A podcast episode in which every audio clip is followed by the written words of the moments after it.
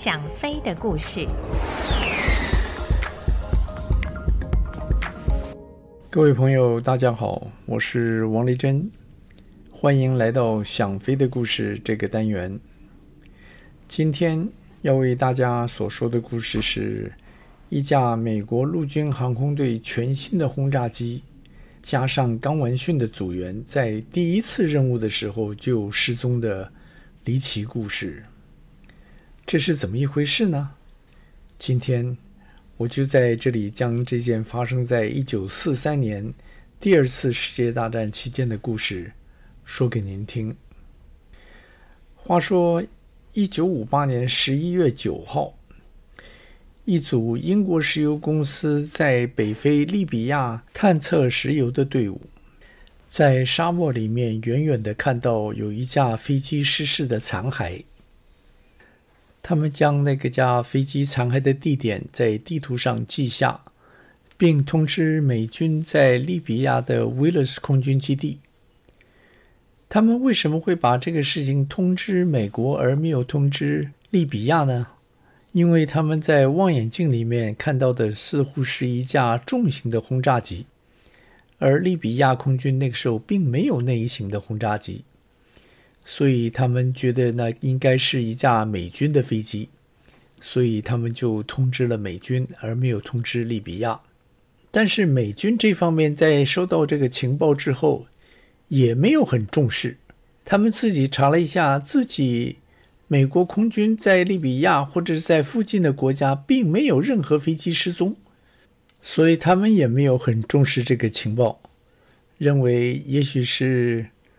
英国人看错了吧。半年之后，当地的一家航空公司在一个月之内，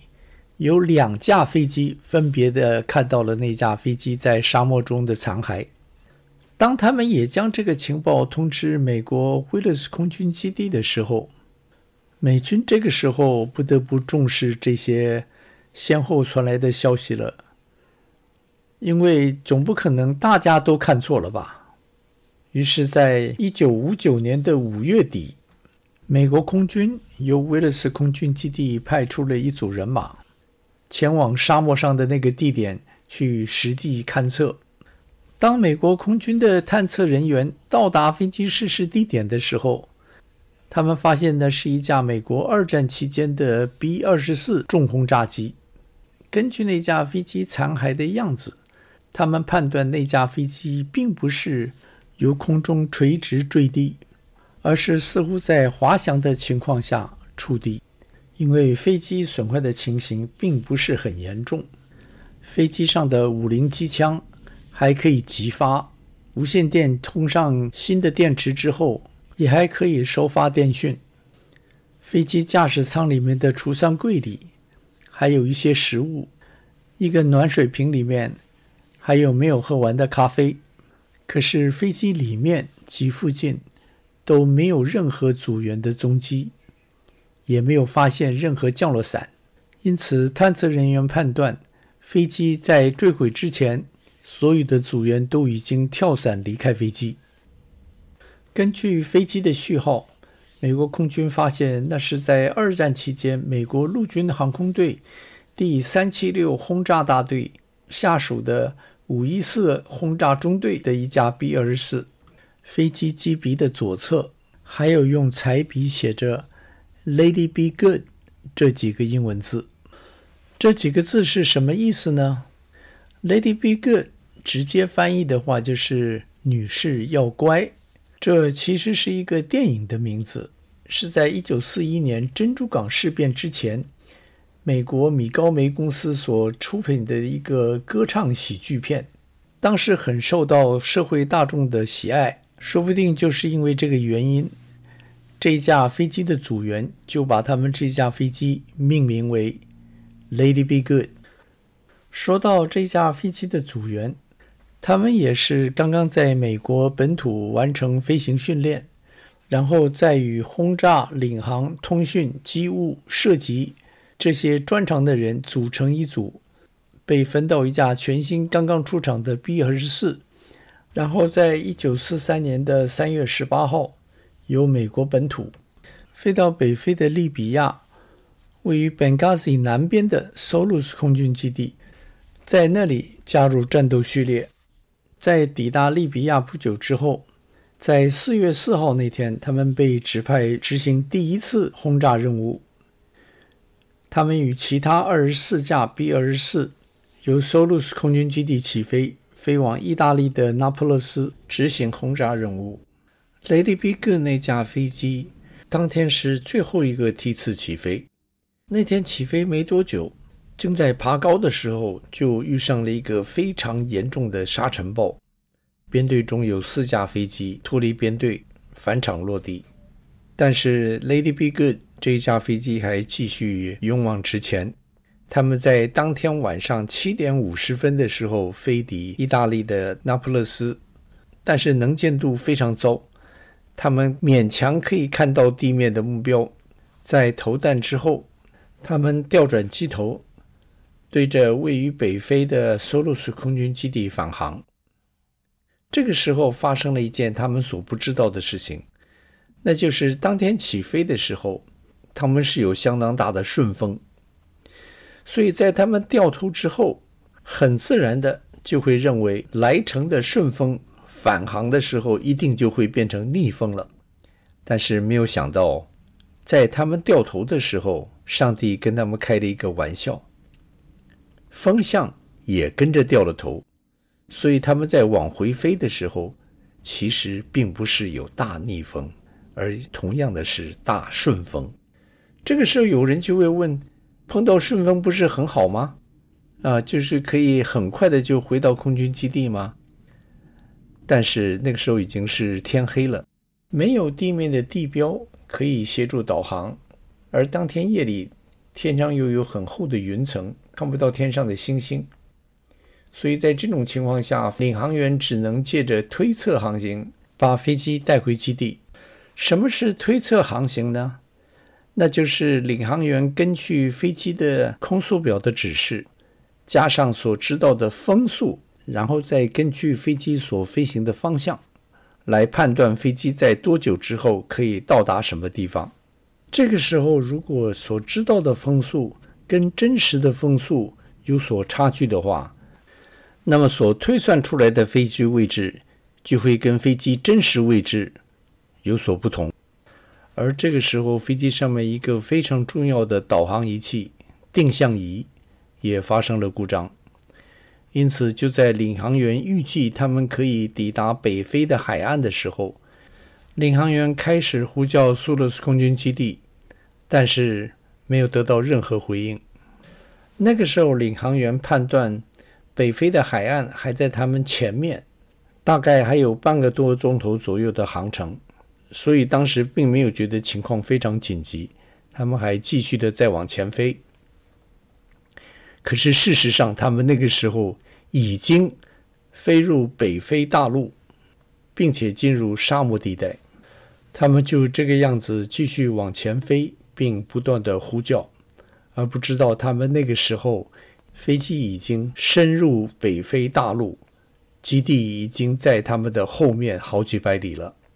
他们这个样子一路往前飞，而没有掉过机头往回去找基地及海岸线的最大原因，就是他们一直以为还在海上飞，因为他们认为他们碰到的是很大的逆风啊。等到清晨两点钟的时候，飞机上面所剩下的燃油已经不多了。于是机长下令所有的机员弃机跳伞。所有的人都跳出飞机之后，飞机又往前面飞了十六里才撞地。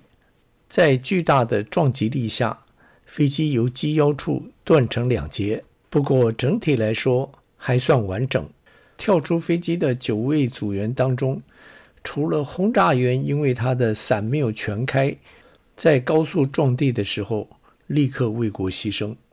他的下场虽然非常悲惨，但是相形之下，他却比其他几个存活的人要幸运得多，因为他免去了在沙漠中企图寻找出路的煎熬。而其他的几位组员在落到沙漠上的时候，我们可以想象到他们那个时候心中的惊奇与愤怒。惊奇是他们竟然已经飞入了非洲大陆，而愤怒的是领航员怎么搞了这个乌龙。存活的八位组员在黑暗的沙漠中汇合之后，很快的就决定应该立刻往北走，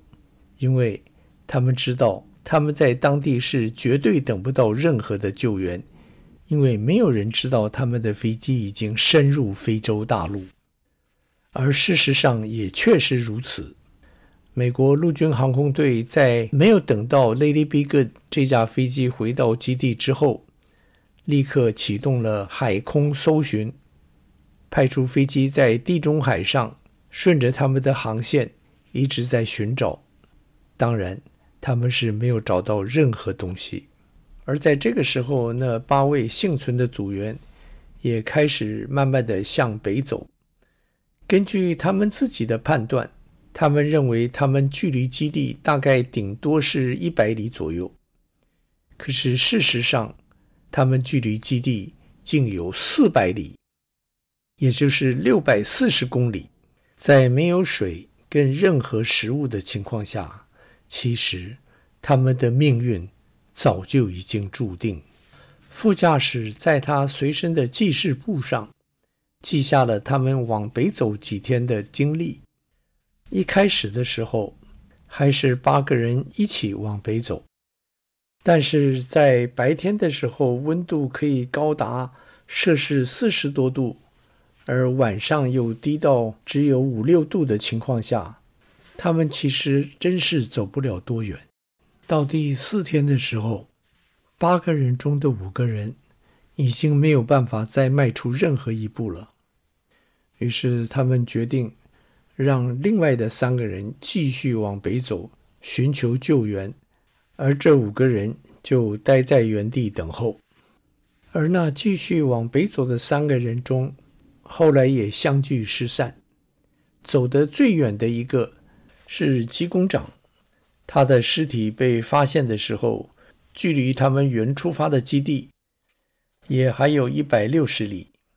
也就是说。他在酷热的沙漠环境下，竟走了两百六十里，也就是四百公里左右。在美国陆军航空队的记录里面，这架 Lady Be Good 是属于失踪，飞机上的九位组员也被列为失踪。没有想到，在十六年之后，英国的石油探测员竟在北非的沙漠里面。找到了 Lady Be Good 这架飞机的残骸。美国陆军航空队在发现了那架飞机之后，开始在附近寻找。他们很快的就找到了那五个人及降落伞没有开的轰炸员，他们六个人的尸体。然后他们认为其他的三个人，他们的尸体该就在十多年的风沙吹击下被掩埋了。所以没有计划再继续寻找。不过，当这件事情的消息在美国国内经过新闻媒体的报道之后，却引起了广泛的注意。大家觉得不能就此罢手，一定要把其他的三个人找到。在舆论的压力之下，美国空军及美国陆军就开始了另一波的寻找任务。也就是在这一次的寻找里面，他们发现了走得最远的那位机工长的尸体。两天之后，他们又找到了另外一位射击士的尸体。至于最后一位失踪的组员，则是始终没有找到。在这几位烈士为国牺牲了十七年之后，也是二战结束十五年之后，美国以隆重的军礼。将这几位的烈士遗骸迎回美国本土，并交给家属，将他们埋在各自家乡的墓园里面。而 Lady Be Good 这架飞机的残骸，至今仍然躺在北非的沙漠里面。不过，飞机上面许多的零件，比方说它的机关枪、它的发动机及它的螺旋桨，都已经被陆续的送回美国。放在不同的博物馆里面。好了，今天的故事就说到这里，我们下个星期再会。